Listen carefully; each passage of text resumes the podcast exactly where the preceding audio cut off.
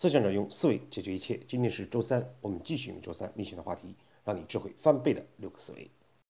今天呢，咱们聊聊导致系统不执行的第二个原因——不服从。提到不服从的字眼呢，不同的角色可能我们有着完全不同的感觉。如果你是个领导者呢，可能你就无比喜欢服从；而如果你是一个下级呢，服从往往意味着控制、强权、压制和失去个人发挥的空间，而恰恰是这样对立的思考，领导者强调无条件的服从，而员工强调个人能动性的发挥，这导致了在企业之中出现了大量令不行、禁不止的现象。当我们对一个问题有着完全不同的思考方式，往往呢，并不是谁对谁错的问题。各执一词的背后，可能是我们只看到了物体的一面，也就是说，我们双方对服从的本质概念就有着错误的理解，因此才会发生盲人摸象、各执一词的结果。因此呢，我们先给出老杨的观点，然后呢再逐一的解读和分析。第一，服从呢不是单方向的要求无条件的令行禁止，不是强制，不是控制，而是呢团队双方领导和下级在长期的合作过程之中逐步形成的一种。相互理解、相互信任的一种默契状态。第二，因此呢，这样的一种和谐的服从状态，是一个团队优秀的终极体现。我们通常讲呢，什么是团队？要有目标、有人、有定位、有权限、有计划。如果具备这些要素，就是团队的话，我们临时组建几个人。马上就可以做目标计划，那么他是不是一个好的团队呢？第三，作为一个领导者，你的第一要务就是形成团队的服从状态，不是利用强权，而是利用你的感召力、影响力。而作为一个优秀的员工，你的第一要务就是服从，除非涉及到底线问题。那么，对于指令，你所要做的就是执行。好，接下来我们看看如何理解。通常呢，我们对服从是这样思考的：服从呢是受到他人或者规范的压力，一个个体发生符合他人或规范要求的行为。因此呢，有人就会讲：恭敬不如从命，谦恭的敬重领导不如顺从领导的意志和命令。当我们这样去定义服从概念的时候，服从呢就成为了一个单方面的被动的接受。服从是员工的事情，你应该如何如何。可是呢，我们有没有反思过，作为一个领导者，你必然呢有打造团队的责任。服从呢是一种状态和结果，它不仅仅。体现为员工单方面的服从，还体现为领导者如何通过自己的行动、影响力来打造一个服从的团队。如果呢，我们忽略了这一点，就规避掉了领导本应该负有的凝聚团队的责任。出了问题呢，我们总可以拿一个不服从给员工戴上一个大大的帽子。我们呢也通常拿军队来说事儿，从军人的天职是服从，来推导员工的天职也是服从。可是呢，恰恰我们忽略了一点，军队是如何打造他服从的状态的？一个新兵入伍，是不是他就上战场做工作？不服从呢，马上就惩罚和枪毙呢？恰恰相反。军队是从一些小事，从训练开始，让每一个新入伍的军人呢，从点滴去体会、感悟服从的重要性。比如说站军姿，比如说贴豆腐块的被子，比如说突然半夜紧急集合，这些事情呢，恰恰是从一点一滴的开始，不断的去训练军人的服从的天性，从而呢，在战争或者工作的时候，他们也就理解了服从的必要性，并且已经养成了做事的习惯。我们只看到了军人服从的这一面，却往往忽略掉了军人是如何打造服从这一美德的。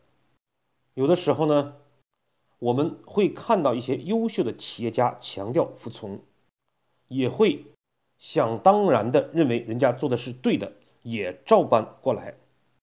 比如说呢，我们都知道马云有这样一个故事：阿里巴巴刚创办的时候呢。公司内部对未来的发展是充满疑惑的，因为那个时候资本市场更宠爱的是新浪、搜狐这样的门户网站。阿里巴巴的模式呢是独创的，没有人当时认识到它的价值。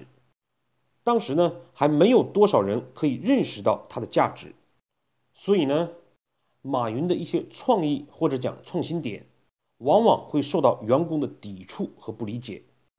比如说。有一次呢，马云在游览的时候，受到“张三到此一游，李四到此留念”这样的涂鸦式的留言，他因此呢受到启发，觉得呢阿里巴巴应由网上论坛 BBS 按行业的分类来发展。于是呢，马云就要求技术员按此更改。技术员呢认为这样做违背了互联网的精神，而马云认为只有这样做才能方便客户。大家呢争执的不可开交，甚至有的员工拍桌子。经过激烈的争吵呢，马云觉得自己还是对的，坚持要求技术部门按此执行。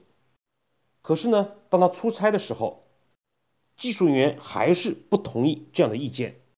再次掀起讨论，马云呢有些发怒的在电话里喊道：“你们立刻现在马上去做，立刻现在马上！”正是因为马云的强烈坚持，才有了阿里巴巴今天的商务模式和成功。好了，这个时候呢，我们从第三方来看，会觉得马云的做法现在立刻马上。不仅正确呢，而且潇洒。刚才我们讲到，一个团队呢，服从是一种结果和状态，是一个团队长期协作所形成的。他们是基于彼此的信任、理解。这一点呢，其实我们打个比方是很容易理解的。我们可以跟自己的太太，或者跟自己的老公提出要求，但我们呢，对于一个陌生人。却无法这样做。夫妻之间呢，也可以理解为是一种团队。恰恰是因为他们彼此的信任磨合，才可以有这样的方式。团队呢也是如此。我们看到了现在立刻马上的潇洒，却忘记了或者忽略了他们讨论问题的激烈和开放。我们更忽略掉了或者没有看见。马云打造团队的艰辛。事实上，我们知道阿里巴巴有名的十八罗汉已经跟随马云多年，彼此之间呢已经形成了很好的磨合、信任的基础，才可以有马云所谈到的现在、立刻和马上。所以呢，这个时候我们就理解了刚才我们谈的第一点：服从呢是一种结果和状态。是团队长期协作磨合，基于相互信任和理解所形成的。建立一个高效的服从的团队，首先呢不是对员工的要求，而是呢领导者的责任。当然呢，从另一方面，作为员工，你的优秀呢恰恰体现在，不管领导者有没有致力于建立服从的团队氛围和机制。而你呢，都要形成一种服从的品德或者习惯。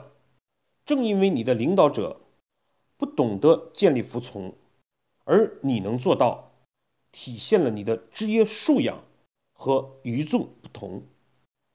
所以呢，当我们这样去定义服从概念的时候，我们也就理解了团队的本质，或者讲什么样的一个团队才是好的团队呢？当我们看到马云讲“现在、立刻、马上”，而员工真的就去执行的时候，我们无疑讲他是一个好的团队。而相反，一个不好的团队呢，上级来了指令，我们往往去议论纷纷。去讨论指令的好坏性，是否能做到，去质疑和评价。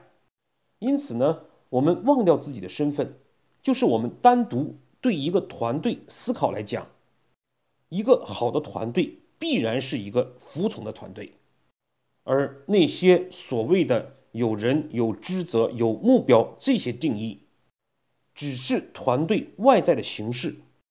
并不是团队的核心，往往呢，我们看得到、学得到的东西，并不是我们见到的本质，而那些看不到或者看到了很难学习的东西，往往呢才是事物的核心和本质。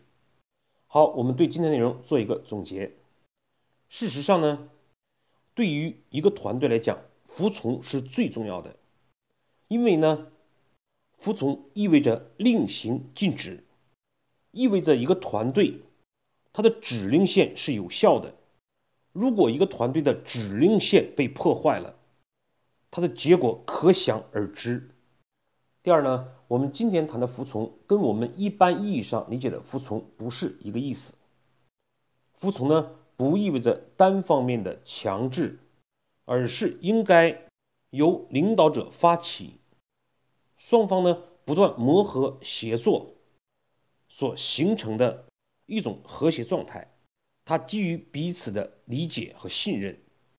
所以呢，作为一个领导者，不能规避建立团队服从的这样特性，这是我们作为领导者的第一责任。第三呢，团队的本质是服从，而不是我们通常定义的目标。职责这些外在的东西，你的团队能在多大程度上服从，你的团队就在多大程度上优秀。好，今天的分享我们就到这里，谢谢各位的收听。